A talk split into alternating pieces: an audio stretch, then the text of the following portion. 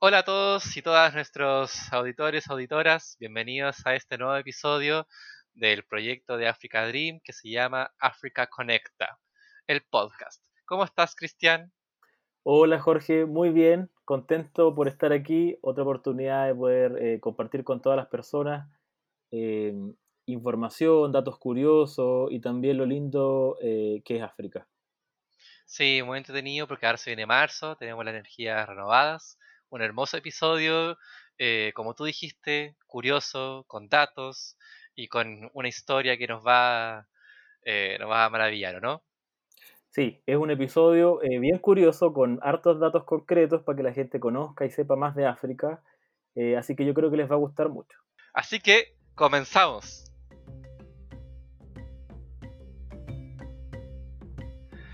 Yo sé que ahora Cristian, tú Cristian, nos trajiste para este episodio eh, la situación actual de- del continente africano. La situación actual para que nosotros, los voluntarios, los socios, los auditores y auditoras puedan dimensionar la situación de África hoy en día.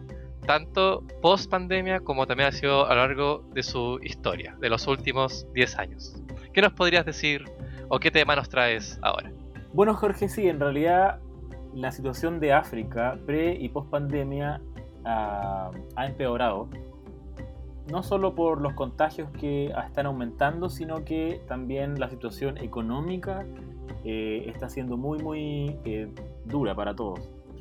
De hecho, hace unos meses nosotros hicimos una campaña hablando eh, y haciendo promoción también de cómo poder ayudar a los niños y niñas de, del internado. Entonces eh, juntamos cierta cantidad de dinero junto a nuestro- nuestros socios, nuestros amigos, eh, para poder asegurarle el alimento por un mes a tres comunidades distintas de niños y niñas, lo cual nos dejó muy también contentos y tranquilos porque era el inicio de la pandemia y estaban, la verdad, necesitando mucho, mucha ayuda.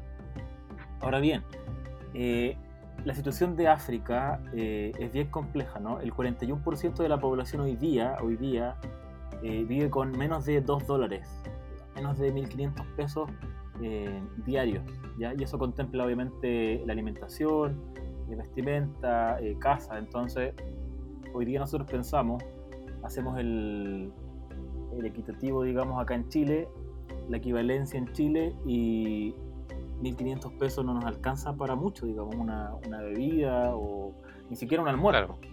Como el kilo de pan para la semana.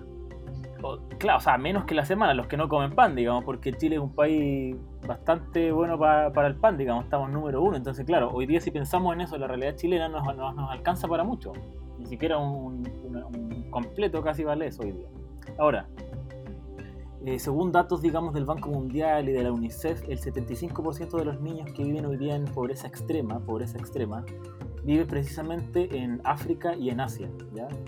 Eh, entonces la- el problema de la desigualdad económica es un gran, gran problema en tierras africanas. De los 10 países, con, por ejemplo, con mayor desigualdad en el mundo, hoy 7 de ellos están en África. Eh, y los demás, y los otros tres restantes están en Asia. Entonces la realidad obviamente se hace compleja y sobre todo, sobre todo, eh, perjudica a los más, eh, a los más pequeños, a los más débiles. ¿ya? En África eh, se dice que es un continente de niños. ¿Tú sabías eso? No, no creo que creo que nunca había escuchado esa, esa frase, pero me recuerda mucho a lo que había dicho Carla en la entrevista cuando hablaba de que la pobreza tiene cara de niño.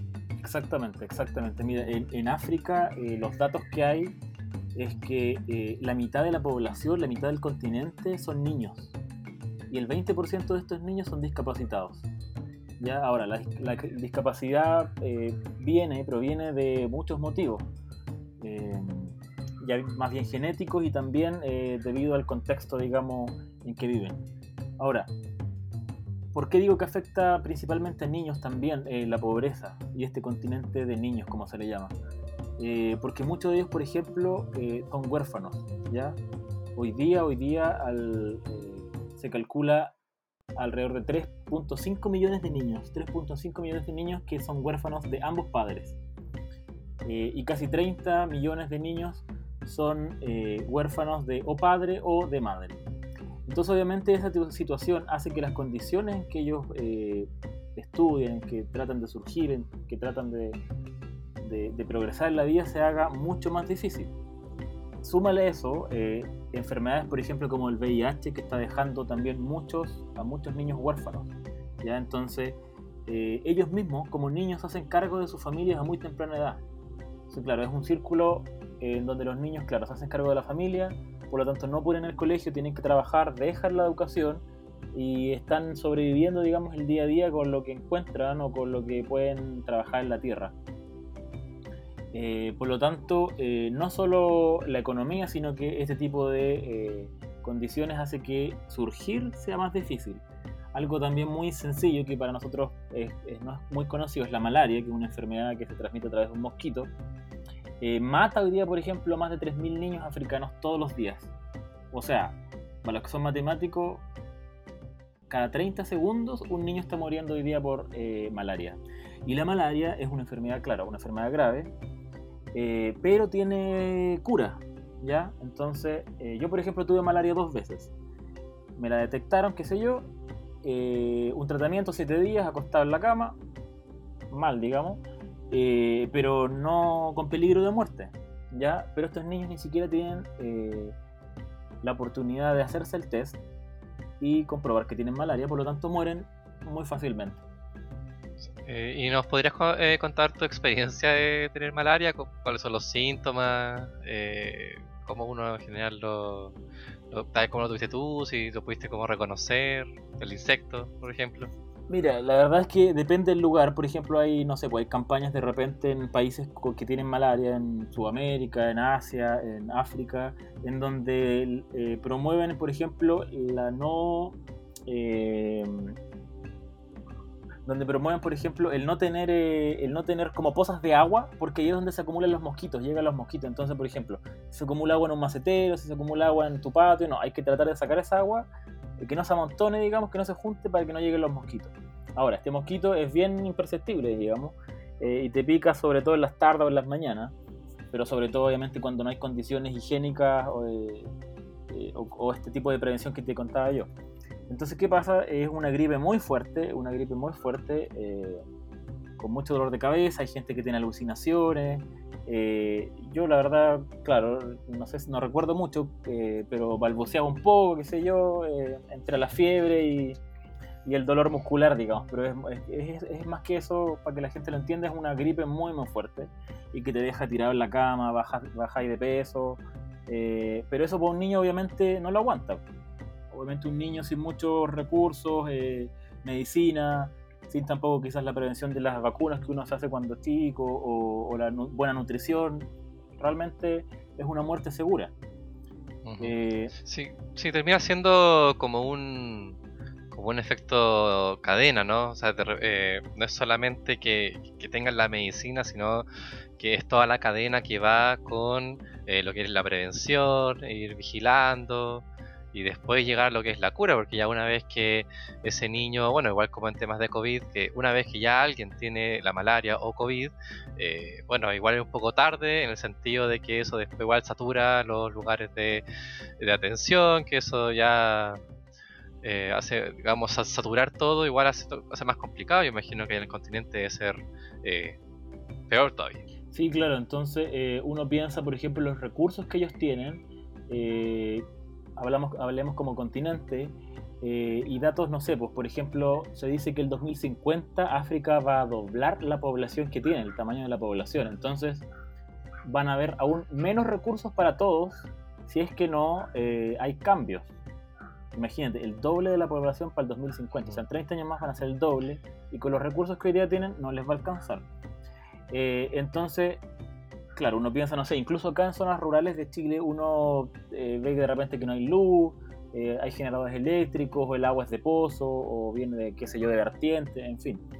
En África no existe mucho eso, la infraestructura es bien limitada, eh, entonces, no sé, Por ejemplo, en la África subsahariana, que es eh, los países bajo el Sahara, digamos hacia el sur, eh, casi 600 millones viven sin electricidad y usan cualquier cosa para eh, cocinar como combustible. Imagínate, 600 millones de africanos sin electricidad. Entonces eso ya hace que la vida sea muy precaria. Eh, el 40% en África de la población africana vive sin agua potable, no tiene acceso a agua potable. Porque tampoco hay muchos recursos, hacer un pozo, claro, cuesta plata, no existe eso, la maquinaria, en fin. Entonces, eh, también viéndolo desde nuestro aporte como fundación, nuestros programas, nuestros proyectos buscan también generar un cambio positivo en la vida de los niños y sus familias. Y a raíz de, todo esto, ¿qué, qué, medidas se ha, tomado o se piensa tomar en el continente para luchar, digamos, para lograr un mejor crecimiento y desarrollo para el continente o, o si no a algún país en específico? Mira, los países en África, eh, sobre todo aquellos que están en conflictos políticos bien graves, eh, se hace difícil, la verdad, que eh, puedan progresar a corto plazo, porque también existe mucho, mucha corrupción, por lo tanto, que los recursos que los países generan lleguen a las personas, lleguen a los más desposeídos, se hace compleja. Ahora, el año pasado se supo una gran noticia, digamos, que viene desde África, donde eh, la Unión Africana, que es este consejo o grupo de países asociados, es como la, Unión Europea, algo así, eh,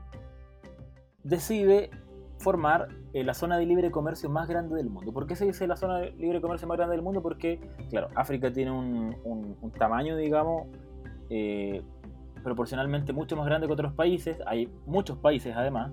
En, este, en esta Unión Africana, por ejemplo, hay 55 países. Ya no están, no están todos.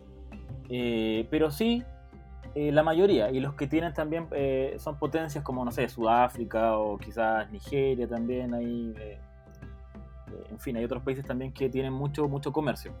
Han formado esta Unión Africana, esta especie de intercambio donde las fronteras se van a liberar en cuanto a, por ejemplo, a los aranceles. ¿ya? Entonces 54 de estos países ya firmaron este acuerdo, excepto eh, Eritrea. ¿ya?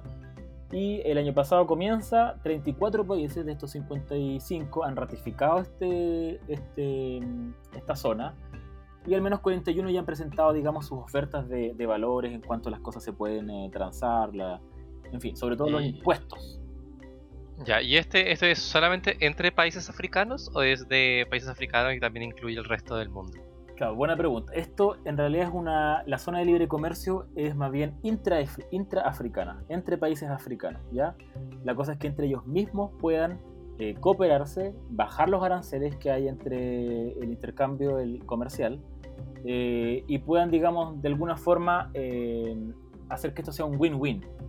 Es decir, tú me comercializas, qué sé yo, petróleo, pero de acá nosotros te vamos a mandar, no sé, vegetales eh, a mucho, con mucho eh, menor valor eh, en cuanto a impuestos. Y de lo que has leído, Cristian, ¿cómo, ¿cómo, ves la proyección de, este, de, este, de esta idea, de este plan? ¿Cómo, digamos, qué dicen los expertos acerca de alguna proyección de si esto se estima es muy a largo plazo, no sé, 10, 50, 20, 30, 40 años?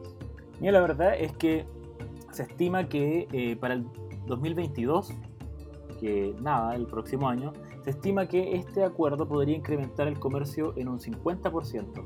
Imagínate, en solo un par de años podría aumentar eh, drásticamente de forma positiva eh, todo lo que se trate, por ejemplo, de transporte de alimentos, transporte de combustibles, también el transporte incluso de personas. Porque fíjate bien, bueno, como hablábamos un poquito antes, las condiciones que tiene África, las condiciones eh, en que vive la gente son muy difíciles. Por ejemplo, el 80% del transporte que se hace eh, en África es vía terrestre. El transporte de bienes y de personas. Incluso el de personas es mucho más alto. Poca gente viaja en aviones porque es muy caro. Es muy caro, entonces la gente no tiene esa posibilidad. Por lo tanto, eh, el transporte terrestre es una vía eh, súper importante para ellos. ¿Y cómo se benefician, por ejemplo, eh, los países, sobre todo los que están como encerrados sin acceso al mar? Es a través de eh, estas carreteras que van a, van a dar disponibilidad, digamos, inmediata entregar los servicios y los productos a través de los puertos.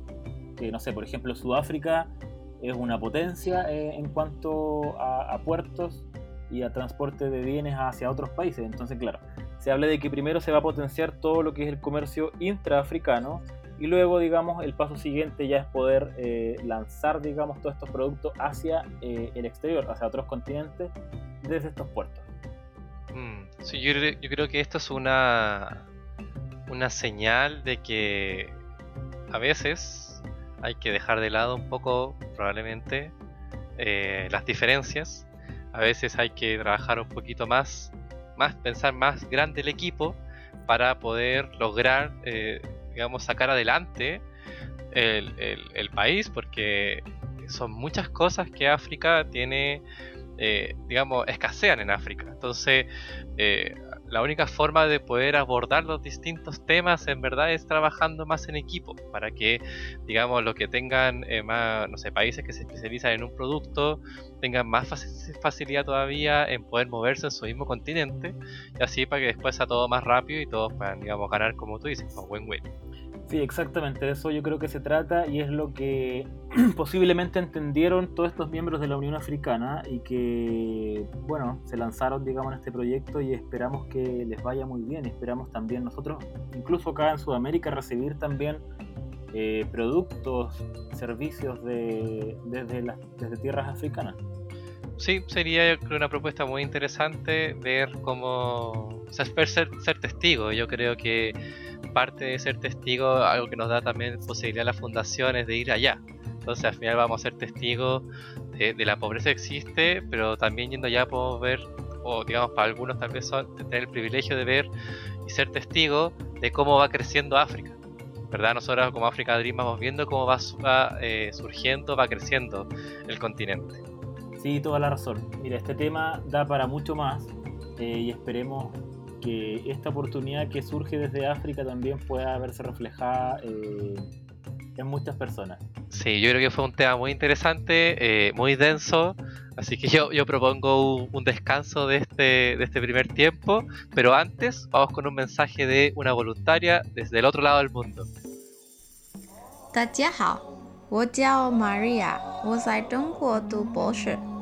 Hola, mi nombre es María José. Vivo actualmente en China y soy voluntaria de Africa Dream. Porque no importa dónde estés, sino las ganas que tengas de participar. Ser voluntario de Fundación Africa Dream significa entregar todas tus capacidades al servicio de otros. Implica creatividad, trabajo en equipo y sobre todo en comunidad. Te invitamos a ser parte del voluntariado de Africa Dream en Chile y África. Conocerás gente increíble, con grandes sueños y proyectos, donde además podrá generar redes de colaboración y amistad.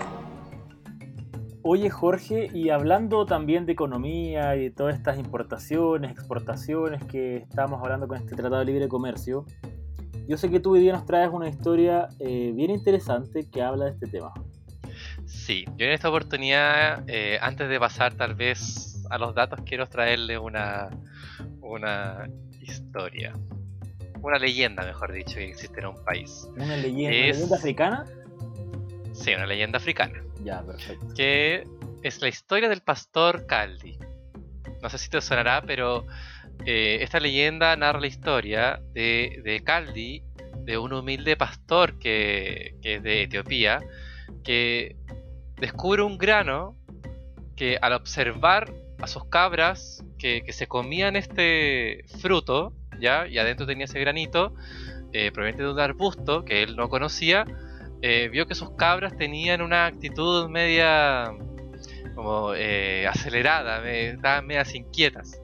Entonces Caldi, por, por curiosidad, decidió probar estos frutos de, esta, de este arbusto que, que, que se comían las cabras y así observó, o digamos con conocimiento de causa, que que pudo sentir una mayor cantidad de energía en su cuerpo, estaba eh, más despierto. Entonces los monjes de, su poblado realizaron un brebaje ¿verdad? una bebida con estos granos, pero que en su principio no tenía muy buen sabor, por lo que decidieron tirarlo al fuego. Y en ese momento el grano que estaba dentro de este fruto, ¿verdad? Se tostó y lo que daba un olor más agradable, que atraía eh, con un, un, olor que daba la sensación de que fuera más delicioso. Entonces volvieron a probar este brebaje con estos granos ya tostados. Y así es como surge lo que nosotros hoy en día probablemente muchos nos tomamos una al día, que es el café. No sé si te gustó la, historia eh, de Caldi. Mira, muy buena la historia, Jorge. Yo no, yo no sabía, la verdad, esto que, no, que nos acabas de contar. Sí, mira, yo en verdad esta historia la encontré a raíz de que, eh, hablando de, o sea, recordando del tema del bloque anterior, que fue el tema de la economía más abierta en África, eh, ahí pensé que sería muy bueno hablar de algún producto que es clásico o importante de las exportaciones que realiza, en este caso, Etiopía, y me encontré con esta historia, yo lo encuentro eh, bien interesante, digamos, ver una historia, una leyenda, ¿verdad? Que viene desde el mismo país y que nos cuenta y nos explica cómo surge esta, digamos, esta leyenda y obviamente que no va a caer duda que Etiopía es la tierra del café. Ah, y igual esto es una pista para todos nuestros auditores para el próximo episodio, así que atentos con, con este país. Sí, atento, atento, recordar ahí la palabra Etiopía, recordar el país Etiopía. Pero bueno, para los datos más duros que a veces hay personas o auditores que les gusta, Etiopía es el sexto país productor más grande de café. De hecho, es tan así que en 2019 produjo 483.000 toneladas de este grano.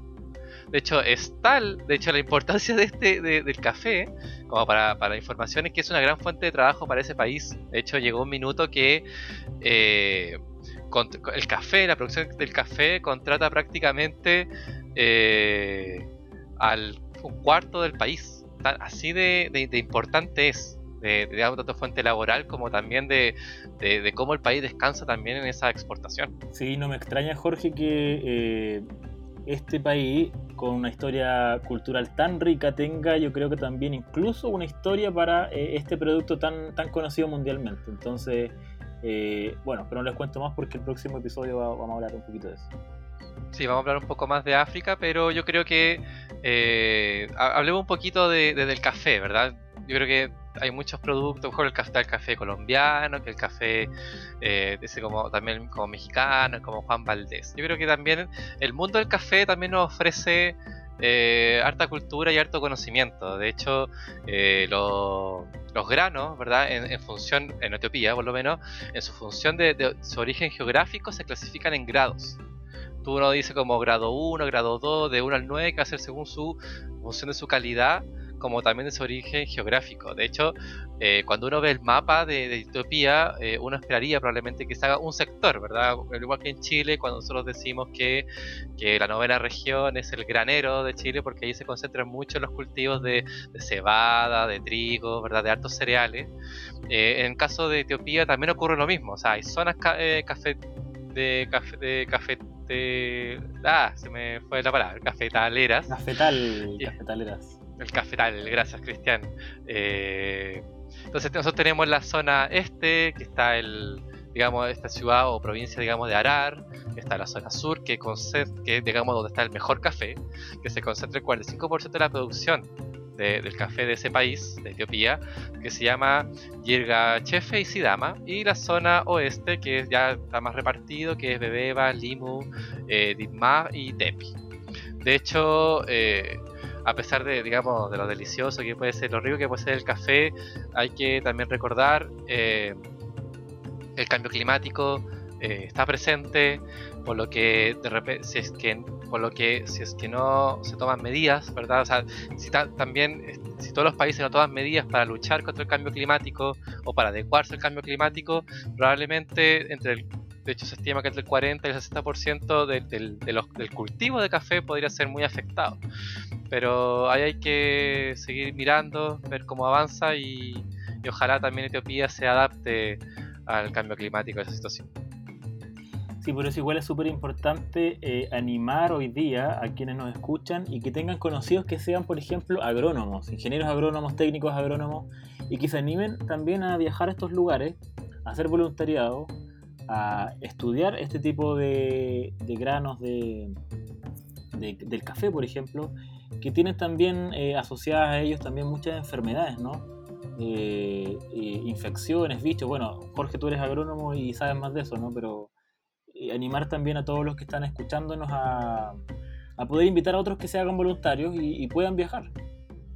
Sí, de hecho sería muy interesante que muchos agrónomos, me, me incluyo, fueran para allá porque estuve, me estaba leyendo, estaba mirando que eh, muchos de estos cultivos, claro, existen grandes empresas, pero también existen cooperativas que eso lo hace una eh, hace muy bonito porque al final cualquier eh, habitante de Etiopía que tenga un terreno y quiera explotar verdad o establecer un cultivo de café puede hacerlo entonces se arman cooperativas entre que ellos se ayudan para cosechar el, grano y ahí después uno se va repartiendo también eh, según cuánta producción. Bueno, también hizo, hay harta producción también de, café orgánico.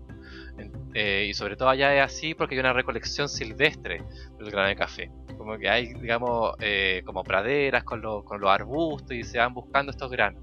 Entonces lo hace muy bonito ver eh, que, no es solamente un cultivo, sino que también es una forma que, ellos mismos han armado de, fortalecer el tejido, ¿verdad? el tejido social, el, cooperativismo entre ellos y así eh, van surgiendo.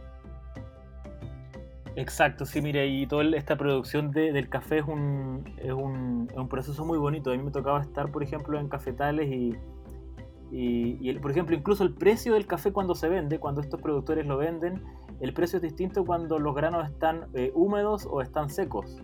Cuando están secos eh, y cuando están pelados ya, el precio, por ejemplo, aumenta. Sé, yo no tenía idea, pero claro, uno, uno no sabe mucho de eso a menos que vaya y conozca ese tipo de, lugares.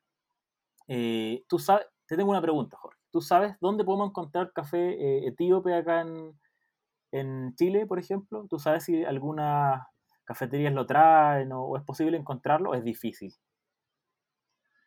Eh, sí, sí he sabido de, lugares donde uno puede tomar eh, café eh, importado de, Etiopía. hay que claramente buscar porque claramente nombres no podemos decir, pero hay una gran cadena de cafés que sí lo trae y, uno puede tener el privilegio de, de probarlo. Ya, pues entonces, eh, para la próxima vez que nos veamos, Jorge, te voy a cobrar eh, un café etíope. Sí, me, parece. Acepto. Yo te, yo te invito a un café etíope para que podamos conversar también acerca del de, el podcast de África Conecta, para que conversemos de la fundación, para que hablemos de África y sin nunca más olvidar que sin Chile no hay África.